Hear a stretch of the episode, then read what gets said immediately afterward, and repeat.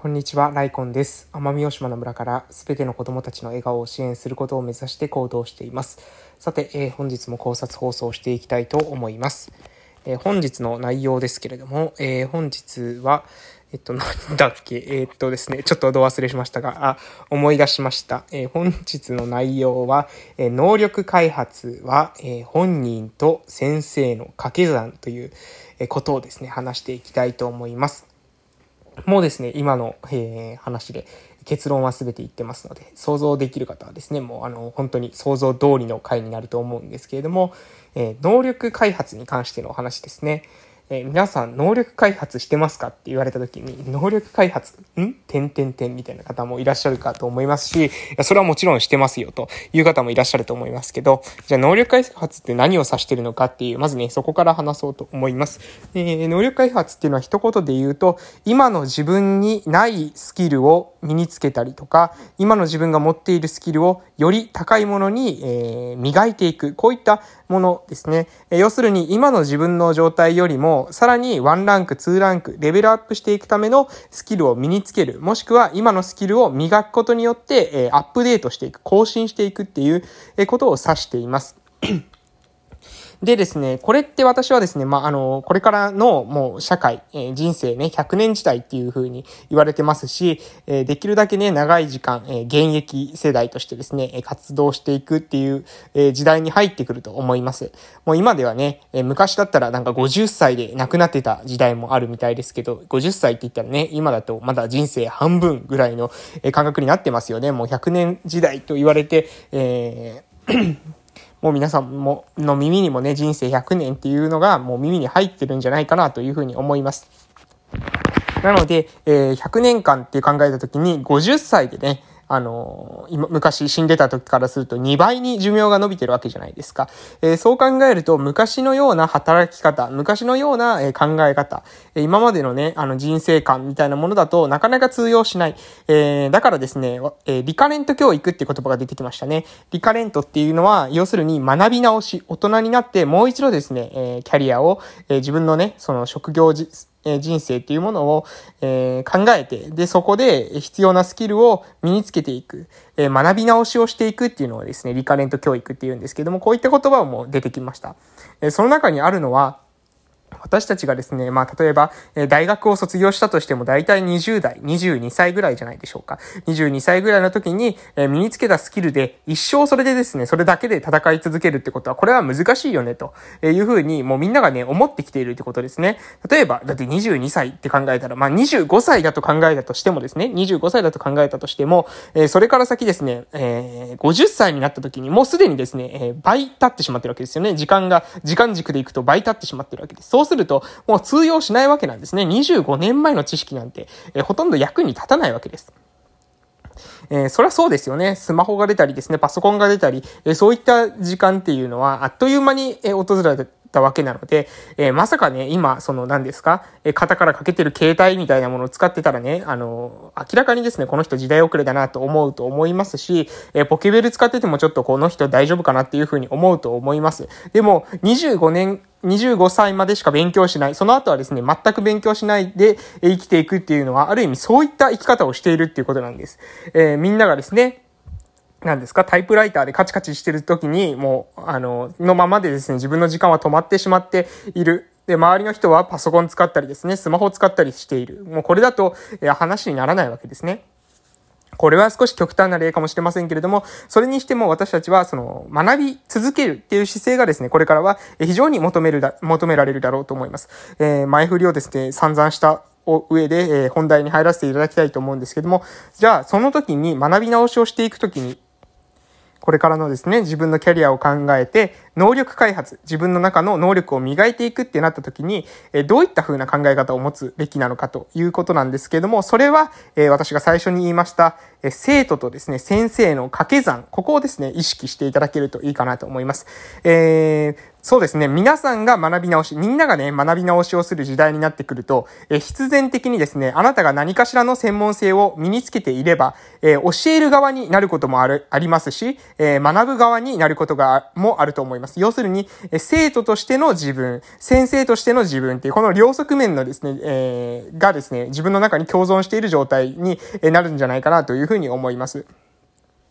その時に押さえていただきたいのは、生徒と先生の掛け算。このですね、公式ですね。ここをね、しっかりと理解している人と理解していない人、しっかりとね、深く落とし込めている人と落とし込めてない人では、学びの効率に差が出てくると思います。まず、生徒と先生の掛け算。じゃあ生徒と、まずですね、自分が仮に生徒だとしましょう。自分が仮に生徒だとすると、えー、操作できる変数っていうこととはこれ何かっていうとですね、自分の生徒としての姿勢ですね。生徒としての自分の姿勢、スタンス。これが操作することができますよね。えー、わかりやすいですよね、えー。自分がどれだけ意欲を持ってそれに取り組むことができるのか。そして、私は何のためにこれを学んでいるのかということを明らかにしておく。何のスキルを何のために学ぶのかっていうことを明らかにして強く自分を動機づけておく。目的意識を持っておくっていうことが、生徒の自分としての、えー、変数としてですね、コントロールできる、えー、ところじゃないかなと思います。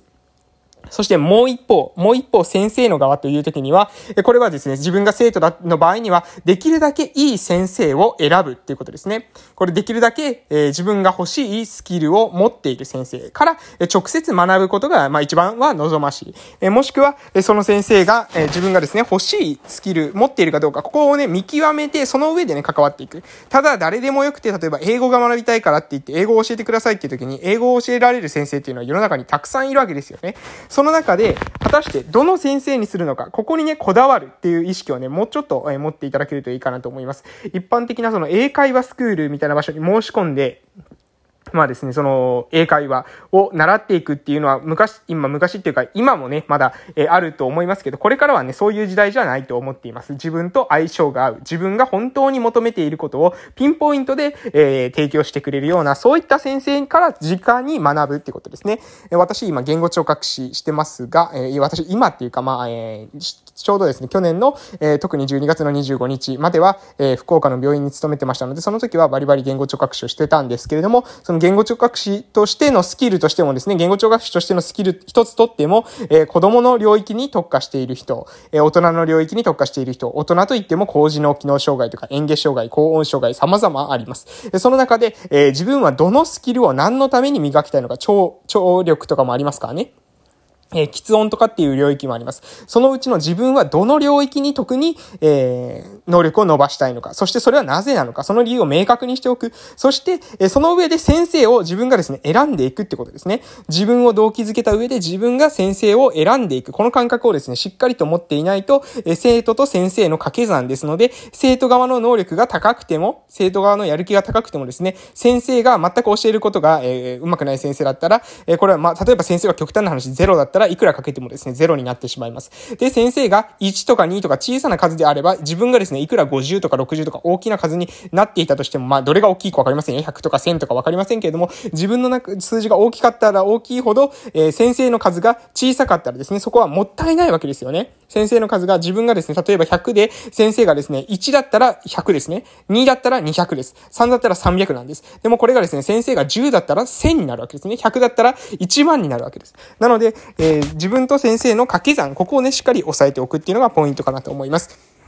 そして、まあ今、今のところで、まあ半分話を終えたんですけど、次はですね、今度は私たちが先生に回るが、時っていうのもこれはね、あるっていうことをね、これを押さえていただいたらいいかなと思います。先生としての自分っていうのもですね、これからは、え、必ずですね、求められるようになってくるはずです。え、あなたが何かの専門性を身につけていればいるほど、え、今度は先生としての自分の姿っていうものが出てくると思います。その時にもですね、同じ考えをしてください。えどの変数が操作できるのかっていうことですね。まず基本的には自分の変数なんですけども、先生としての教えるスキルっていうものを磨いておく必要があると思います。教えるっていうのはですね、実は、え自分が分かっているというのと、えー、スキルの高さはイコールではないんですね。自分が、えー、その、ある領域のことをどれだけ知っているかっていうことと教えることは実はイコールではありません。相手に自分が思っていることをいかに分かりやすく伝えることができるか。相手にどうやったら、えー、自分が、え、磨いてきた専門性というのをできるだけですね、自分より、自分ほど苦労せずに、自分が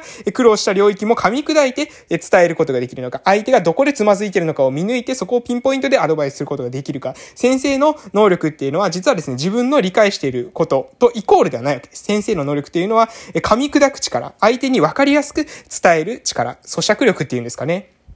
えー、相手を、相手に、あ、なるほどというふうに思わせる力が非常に重要であるということですね。どこがわからないのかを見極める。ここも非常に重要なポイントでございます。えー、そしてもう一つ操作できる変数。そうですね。自分が先生の側だと先生としての教える力以外に操作できる変数があります。それは生徒を選ぶということですね。生徒がどういった、えー、スタンスなのかっていうことを見抜くっていうことです。果たしてその人はやる気がある生徒でしょうか？うん、これ意外と多いんですけども、先生だけ一生懸命にやっていて、えー、生徒は全然、えー、そこに実は関心がないとかですね、えー、誰かに言われてきているだけとか、そういったことがあると思います。そうすると、えー、あなたの能力がですね、先ほどもまあ、あの、掛け算話しましたけれども、いくら100とか200とか、えー、いう能力を持っていたとしてもですね、相手が、えー、ゼロ、やる気がない、えー、聞く気がないのであれば、いくらかけてもですね、あなたの、えー、あなたはと精度の結果、え出てくる効果っていうものはゼロになってしまいます。片方がゼロであれば、いくら大きな数をかけてもゼロですね。そして、え相手の数が小さい1とか2とかっていう数だと、あなたがですね、いくら、え効率よくお伝えしたとしても、なかなかですね、相手は、えー、そ、それをですね、100とか200とかにすることはできても、1000にすることはできません。それを、えするためには、あなたのスキルを磨くのか、もしくは、相手の数を大きくするのか、これがですね、非常に重要であるということです。